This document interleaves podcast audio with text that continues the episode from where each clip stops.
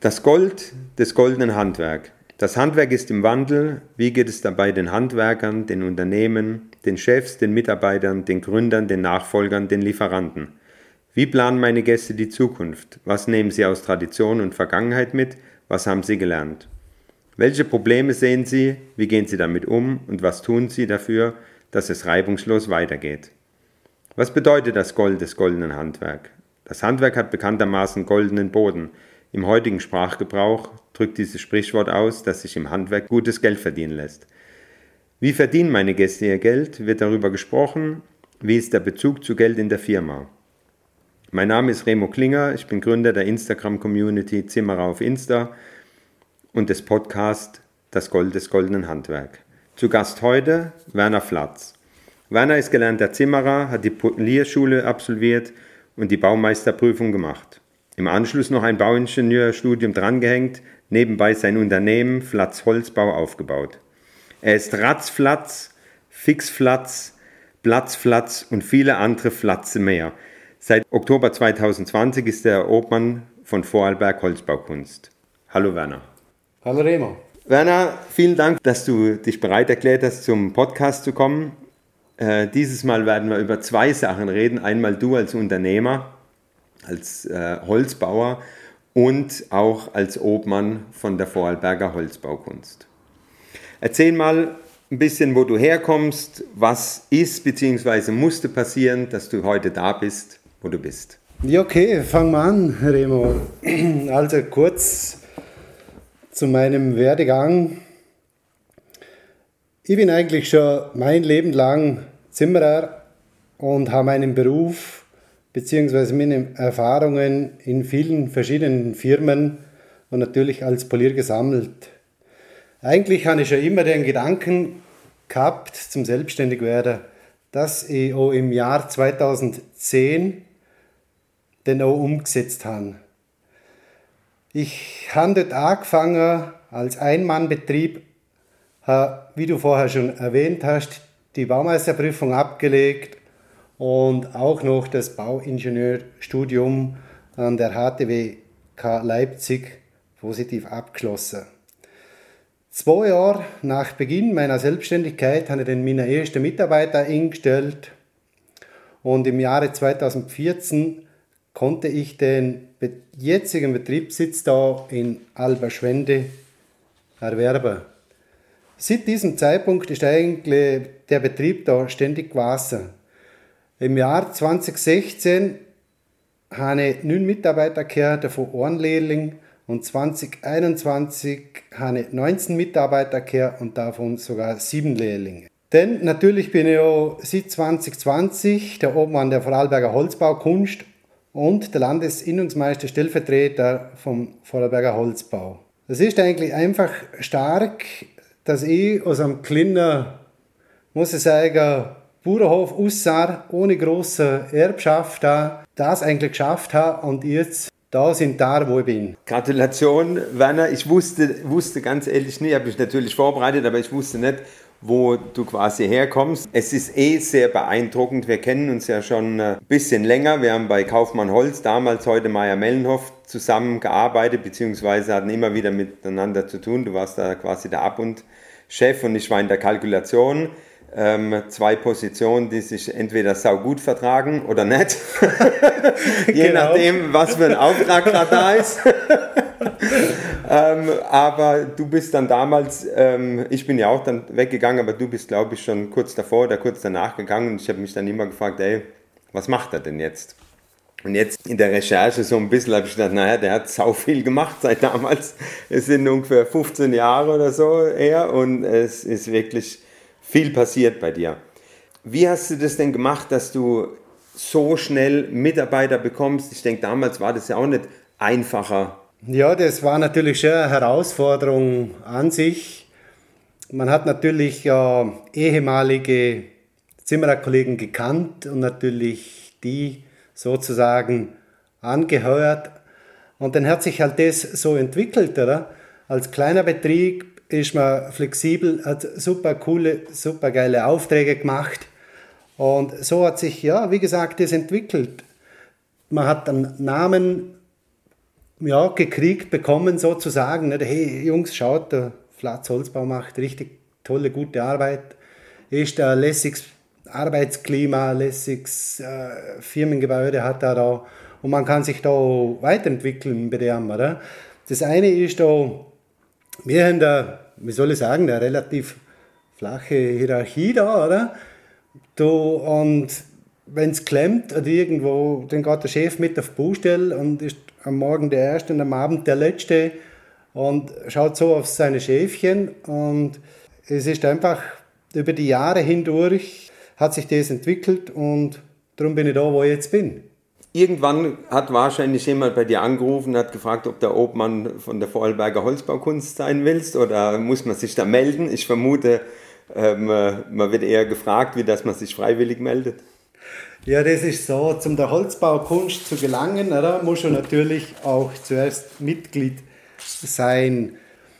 Das erlangst du natürlich durch die Bekenntnis zu der Mission und Vision, die wir da beschreiten. Das heißt natürlich kurz gesagt äh, höchste handwerkliche Qualität, eine gute Zusammenarbeit im Betrieb und im Netzwerk und natürlich eine echte Kollegialität untereinander. Natürlich auch dann, wenn es einmal klemmt. Denn das weitere Mitglied kann natürlich jeder werden und sich der Obmannwahl stellen, oder? Und beziehungsweise Obmann werden.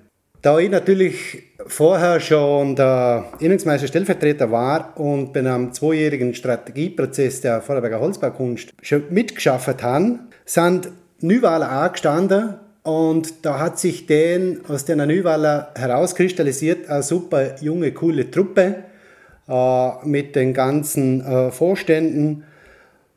Ja, und sozusagen die alte Garde ist dort zurückgetreten und uns Jungen hat man da freien Spielraum gelassen und aus der Mussar hat sich denn das so rauskristallisiert, beziehungsweise hat, hat ich das Amt des Obmannes übernommen. Ich vergleiche es jetzt mal, wenn man jetzt in einem, in einem, Sportverein oder im Fußballverein in den Vorstand oder in diese Obmann-Geschichte rutscht. Das ist ja nicht so, dass man das so schnell am Samstagnachmittag macht, sondern das ist ja nochmal zu den Stunden, die man jeden Tag in der, im Holzbaubetrieb sitzt, ja noch viel Zeit. Wie managst du das? Ich meine, du hast auch Familie mit Kindern. Und soll der, der Detta auch öfters mal zu Hause sein? ja, das stimmt allerdings. Ich muss dazu sagen, die Vorarlberger Holzbaukunst hat ein Büro in Lodesch. Wir haben da einen Geschäftsführer und eine Büroangestellte, die Christine. Und die machen sehr viel Arbeit, bereiten sehr viel da schon vor, die Projekte, die wir am Laufen haben und halten sozusagen dem Obmann, soweit es geht, den Rücken frei. Aber nichtsdestotrotz muss man Zeit investieren in dieses Amt und da gehen natürlich schon einige Stunden drauf. Zurück zu deinem Betrieb. Auf was seid ihr spezialisiert? Was ist so das, wo man sagen kann, das macht da richtig Platz? ja, spezialisiert, wie soll ich sagen, wir machen, wir machen alles quer durch den Gemüsegarten vom, vom, vom Einfamilienhaus, Mehrfamilienhaus, von den Wohnanlagen. Momentan ein fünfstöckiges Bürogebäude nach Hohenems.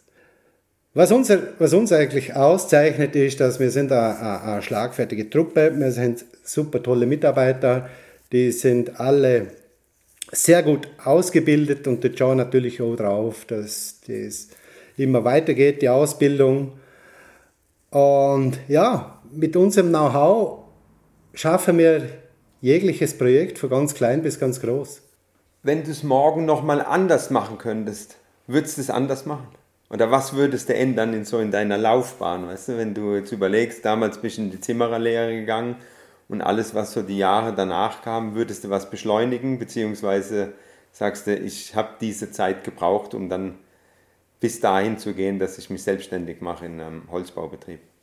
Nee, die Zeit, die Zeit braucht eigentlich jeder dazu zum, wie soll ich sagen, zum Reifen und sich dann selbstständig zu machen man muss ja Erfahrung sammeln. Ich habe noch zwei Jahre im Ausland in Italien gezimmert, war da in ganz Mittelitalien auf Baustellen. Und ja, früher schon Baustellen von ganz groß bis ganz klein war ich dabei. Expo 2000 Hannover, die größten Hallen waren wir mit dabei. Und das prägt einen. Mhm. Und da gehst du ganz anders an die Sachen hin. Und darum machen wir jetzt natürlich auch gerne mal ganz große Sachen, weil das eine Riesenherausforderung ist und eine interessant natürlich für die Mitarbeiter ist. Und ich muss sagen, ich würde nichts anders machen, gar nichts.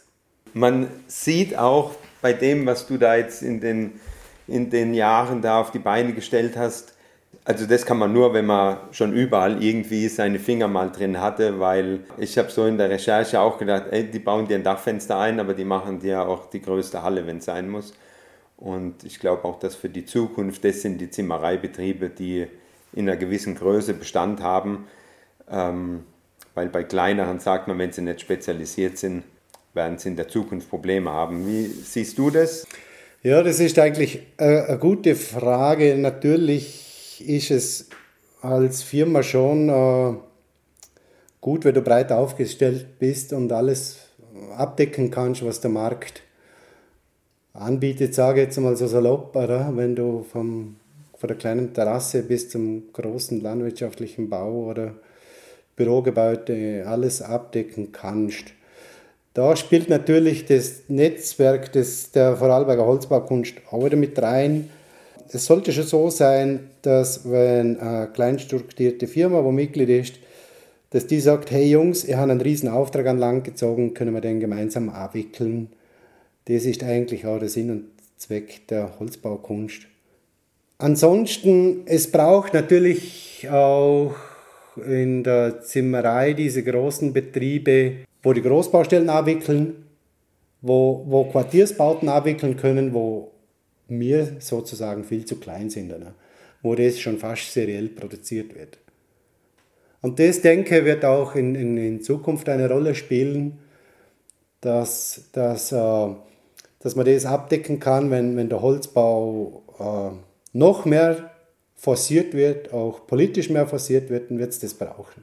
Und die Vorarlberger Holzbaukunst kann man schon sagen, das ist klar Holzbaubetriebe, die auch miteinander kooperieren. Und wie du eben äh, kurz gesagt hast, wenn jetzt jemand einen großen Auftrag an Land zieht, dann besteht dort die Möglichkeit, dass man das quasi als gemein, gemeinsames Projekt macht ja, das ist sozusagen das Netzwerken, oder? Der, der offene Austausch pflegen, wirklich, dass man sich oh, trifft auch mal unter dem Jahr und ein bisschen mal quatscht, wie geht's dir, wie geht's mir, oder einfach der offene Austausch da pflegt. Die Vorarlberger Holzbaukunst gibt es seit 25 Jahren. War, ist es damals oder weißt du, ist es damals schon super angekommen und haben die Zimmerer in Vorarlberg nur darauf gewartet, dass jetzt endlich eine Vereinigung da ist oder war man da auch ein bisschen mit Respekt bzw. mit Angst vor so einer Zusammenwürfelung oder äh, Vereinigung? Ja, ich denke, das war natürlich, oder das war sicher spannend, 1997, äh, wo man das gegründet hat. Die Gründungsmitglieder, ja, die kenne ich alle persönlich. Und die haben schon erzählt, das war natürlich spannend, weil der, der, der Preiskampf war da natürlich auch enorm äh, unter den Betrieben und hat es einen Verhaltenskodex gegeben, oder, wo, ja, da, es war richtig spannend, was da, was da drinnen gestanden ist. Oder? Ja, also den gab es schriftlich? Den gab es ah, okay. schriftlich, den Verhaltenskodex. Oder? ja, aber das ist ja richtig Du musst ja auch irgendwo zusammenarbeiten können als Netzwerk auch und da muss jeder seine gewissen Regeln oder sollte seine Regeln auch einhalten. Oder? Ja, aber wie man sieht, es hat sich super entwickelt. Momentan sind wir 55 Zimmereibetriebe, wo da Mitglied sind.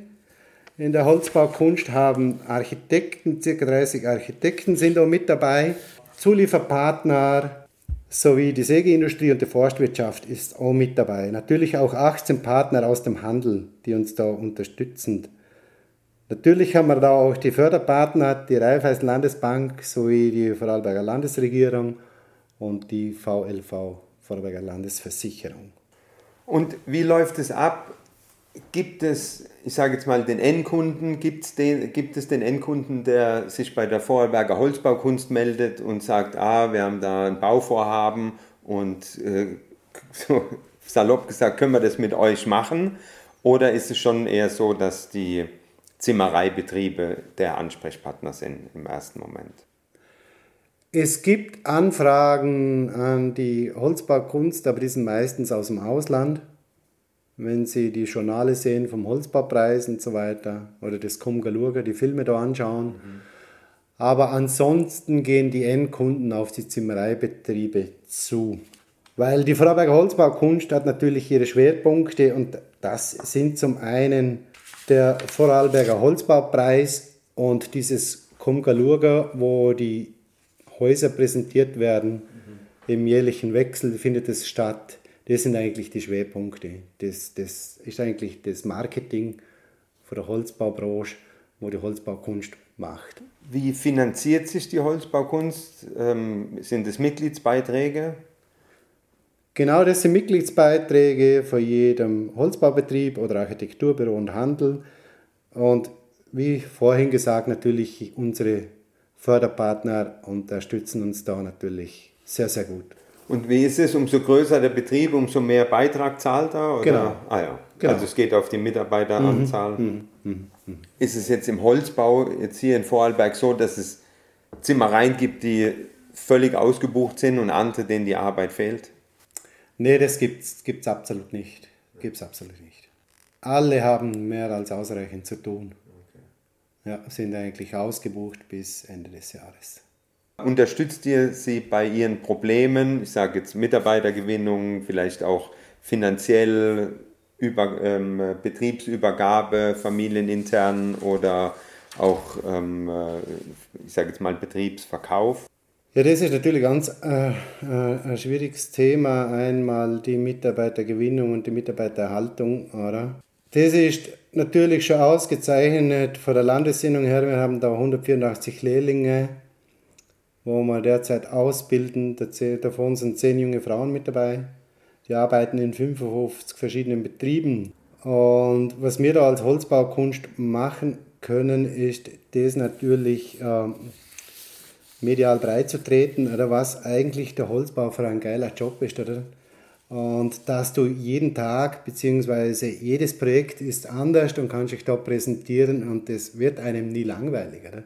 Da musst du nicht irgendwo in einer Baugrube unten rumkrabbeln, sondern stellst die Dächer auf, stellst die Häuser auf und das ist einfach ein perfekter Job, sage ich jetzt einmal. Die Betriebsübergabe oder so, könnt ihr da unterstützen oder übersteigt es die, ich sage jetzt mal die, positiv gesagt, die Kompetenz äh, von dem von das, der Vereinigung? Das übersteigt die Kompetenz. Da gibt es so andere Organisationen, okay. wo da Spezialisten sind dafür. Natürlich äh, will man schon schauen, dass bei einer Übergabe der Holzbaubetriebe auch äh, andere Holzbauer oder Junge übernehmen, soweit es uns möglich ist. Mhm. Aber das letzte Wort hat natürlich immer noch ja. der Senior. Ja. Aber es ist, wäre oder ist natürlich schön, wenn irgendwo ein bisschen so zumindest man sich traut, in der, im, im, ich sage jetzt mal, in der Versammlung zu sagen, hey, ähm, ich werde irgendwann mal, meine Kinder wollen es nicht oder ich habe keine, also ich habe keinen Nachfolger und dass man das so nach draußen tragen kann, weil ich ähm, so jetzt in, in meiner Arbeit schon gemerkt habe, dass es viele äh, Betriebe gibt, die gerne den Betrieb an jemand anders übergeben wollen, aber niemand finden. Ja, das ist, das ist sicher ein Thema. Es wird schon kommuniziert. Ja, großes Netzwerk.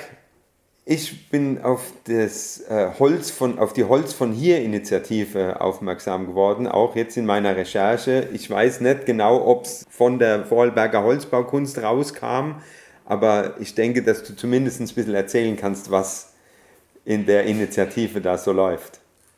Ja, die Holz von hier Initiative ist eine Initiative unseres Holzbaukunst Holzexperten, dem Erich Reiner, Diplomingenieur. Unser Büro hat diese unterstützen können. Auch die Wirtschaftskammer und das Land stehen da auch dahinter. Äh, kurz gesagt geht es darum, dass wir Zermerer auch mehr auf unsere regionale Wertschöpfung setzen und damit auch unsere Forstwirtschaft, unsere Säger besser um besser auszulasten und unsere Arbeitsplätze im ländlichen Raum auch damit absichern können. Dadurch gewinnt natürlich auch die Region und wir Zermerer haben eine bessere gesicherte Verfügbarkeit, wenn gewisse Exportkaiser wieder einmal mehr ihr Holz exportieren, als dies für unser Land zur Verfügung zu stellen. Und um diese Haltung und deren regionalen Zusammenhalt zusätzlich zu stärken, haben wir mit dem Projekt V-Holz nochmal auch eine Initiative draufgelegt. Und das bedeutet, so wie ich das mitgekriegt habe, dass es geht nur um Vorarlberger Holz oder geht es in dem Sinn um Österreich oder was heißt denn, welches Holz von hier ist denn von hier? Holz von hier ist es auch wieder so, da gibt es einen bestimmten Radius, wo du einhalten musst, wo das, das Holz herkommt. Und dieser Radius ist, ist schon ziemlich groß. Das sind, glaube ich, 300 Kilometer. Und wie fun funktioniert das? Ich meine, wenn jetzt jemand KVH braucht, kriegt er das von innerhalb von 300 Kilometer Umkreis, oder?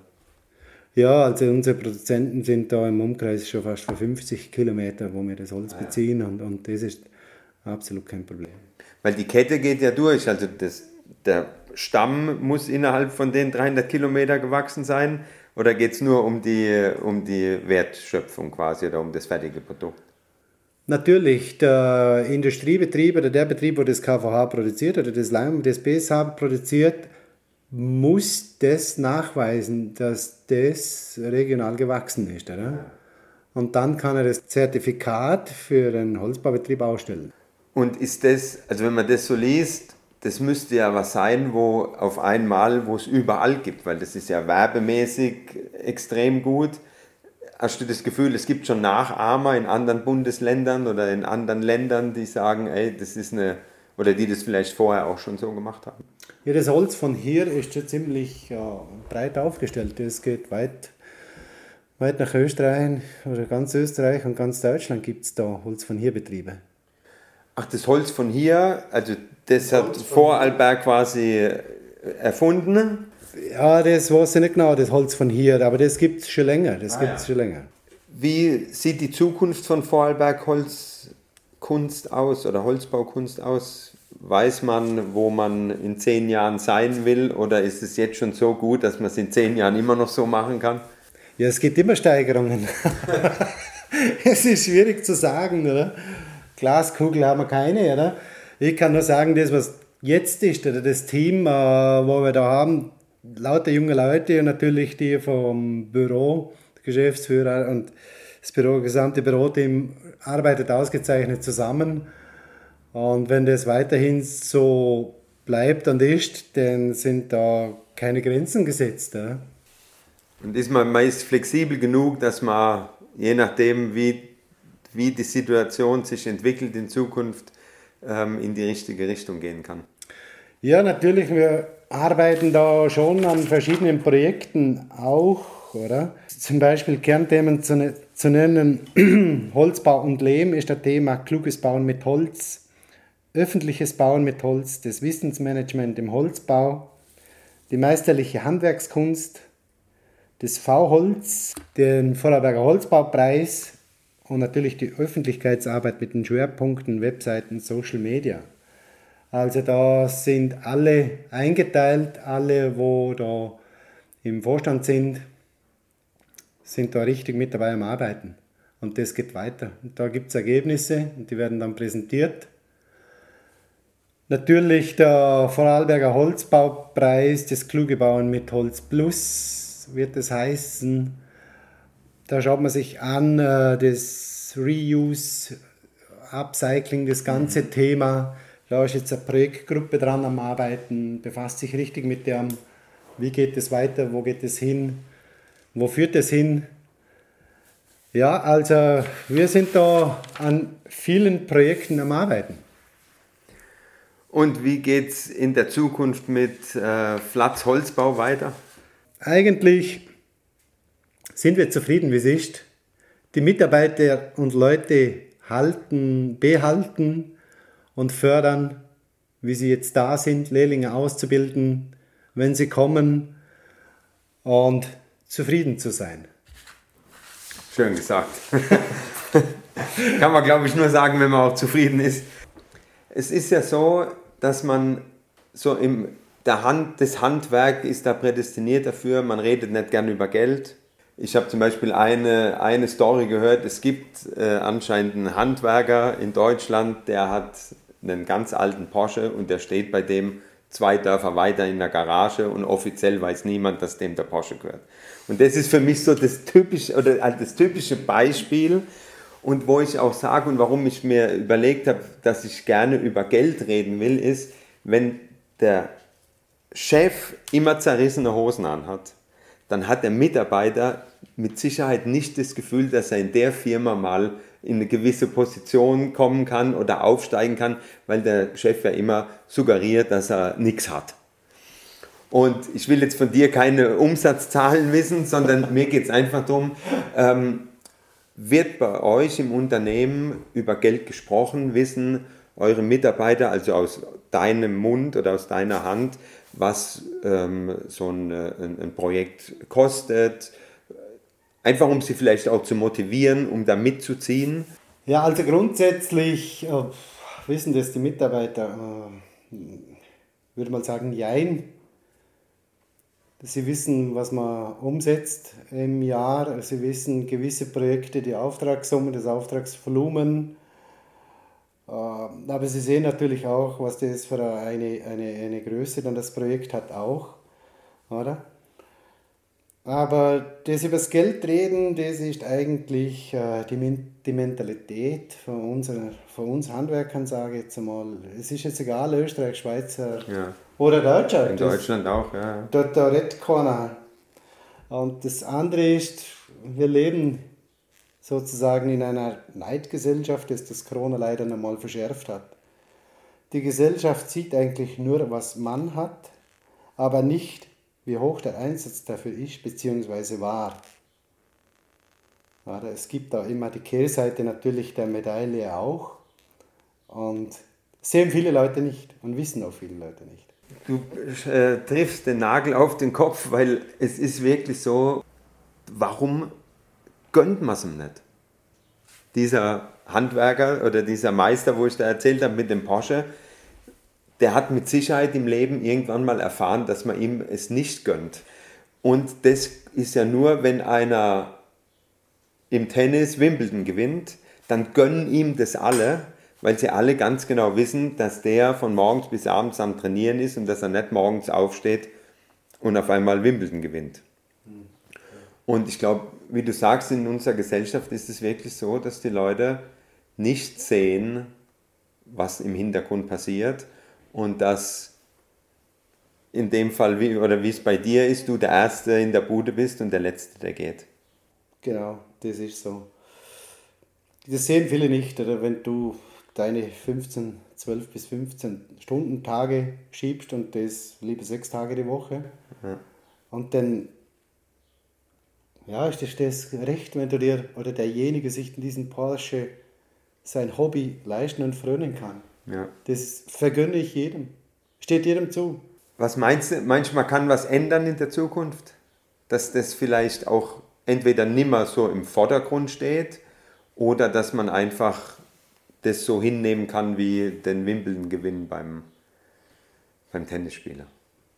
Ja, da haben wir momentan sowieso ein ganz anderes Problem, auch die Mitarbeiter. Das Handwerk, das Arbeiten muss sich ja in Zukunft auch lohnen. Oder?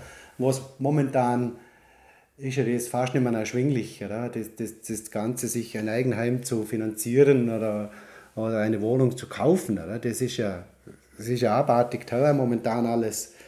Früher, vor 20 Jahren, hat jeder Arbeiter noch sagen können, äh, ich kann mir ein Haus erarbeiten die nächsten 30 Jahre. Und das hat sich grundlegend geändert. Das geht leider heutzutage nicht mehr. Heute wird jedem Jungen die Perspektive genommen, der, wo sozusagen arbeiten will, der wo auf die Baustelle gehen will, der soll ein gutes Geld verdienen. Egal 40, 50 oder 60 Stunden, wo er arbeitet, das soll ihm zustehen und das zu einem guten Lohn. Und nicht, dass man da noch irgend zig Steuern bezahlen muss dafür. Und da sollte was in Zukunft geändert werden. Das Arbeiten muss sich wieder lohnen. Für jeden.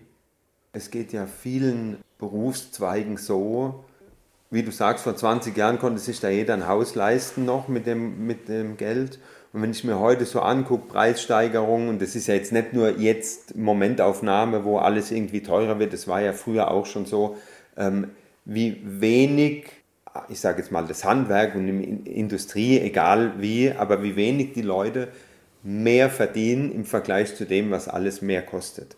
Und gerade im Hausbau ist es ja ganz extrem, du baust, die, baust ein Haus, was du dir am Ende gar nicht leisten kannst. Also du baust es in dem Fall dann für dich und du siehst, dass das Haus immer oder die Wohnung immer teurer, immer teurer wird, aber die Arbeit, die du machst, die wird immer noch gleich entlohnt oder in Anführungszeichen gleich entlohnt.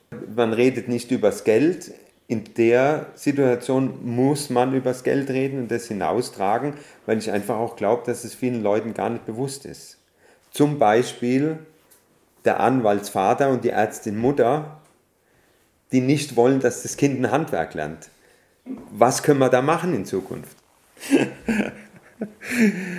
ja, das ist, das ist eine schwierige Frage. Was wir als Handwerk natürlich machen können, ist einen super tollen äh, Berufsweg aufzeigen, dass er vom Geselle weg, von, von der Lehre weg bis hin zum Polierer, bis hin zum Meister alles machen kann, dass er nachher noch studieren kann, wenn er will. Und dass das einfach ein Job ist mit Aussicht. Oder? Vielleicht ist ja der Zimmererberuf auch als Klimahandwerkerberuf nachher zu interpretieren. Ja, also ich glaube auch, dass das generell das Handwerk kann da ohne, also die Politik braucht es natürlich auch, aber wenn morgen alle Handwerker sagen, hey, wir machen es in irgendeiner Weise klimafreundlich, dann wäre das ja ein Riesenhebel. Ohne dass jetzt die Politik, ob man jetzt da Ölheizungen noch machen darf oder nicht oder wie auch immer, aber da ist ein Riesenhebel dann, Hebel da, wo man eigentlich kein Gesetz braucht. Weil du kannst ja mit ähm, Naturmaterialien bauen oder nicht und dann kommt es ja auf dich drauf an, wie gut du das quasi deinem Kunden verkaufst. Ja, genau. Und da sind natürlich wir als Zimmereibetriebe prädestiniert, mit dem Baustoff Holz natürlich noch zu arbeiten, oder? wo CO2 speichert, langfristig speichert. Oder? Da, sind wir, da sind wir eigentlich on top und das muss kommuniziert werden und so in die breite Masse getragen werden. Es ist gut, dass du Obmann bist von der Vorarlberger Holzbaukunst weil ich einfach auch merke jetzt im Gespräch und auch wo wir vorher mal kurz geredet haben, wo ich gedacht habe, ey, der hat einfach, der hat schon einen Weitblick und, oder was heißt schon, er hat einen Weitblick und sieht, dass da eine Zukunft da ist. Und so wie du das jetzt eben gesagt hast, mit dem Klimahandwerker sein, ja, es gefällt mir sehr gut, ist auch so eine Notiz, die ich mir mache. Werner, ich habe jetzt zum Schluss noch fünf Fragen am Ende, die du ganz schnell beantwortest. Ja. Was ist dein Lieblingsgetränk? Bier. Dein Lieblingswerkzeug? Hammer. Das schönste Projekt oder dein schönstes Projekt, ein Projekt, an das du gerne immer wieder zurückdenkst? Ganz früher ein Riesenhotel, äh, Figlioch Mountain Resort in Lana. Da war es, wo du in Italien unten Richtig, richtig. Da war ich eineinhalb Jahre auf der Baustelle. Von A bis Z alles gemacht. Und viel Holzbau? Viel Holzbau, ja. War eine Riesenauftragssumme, 120 Meter Länge 24 Meter Breite mit Schwimmbad, mit Fassaden, mit allem drum und dran. War eine riesen spektakuläre Baustelle natürlich auf dem Berg oben, die Zufahrt schon und war eine geile Zeit dann. Was wolltest du schon immer mal tun und hoffentlich wirst du es irgendwann mal tun? Chef werden. Chef werden. Das ist schön, das von dem Chef zu hören. Das ähm, sagt ganz viel und ähm, ja, ich glaube, es braucht auch als Chef am längsten Chef zu werden. Genau, so ist es. Die kann man nur lernen und jeden Tag lernt man dazu.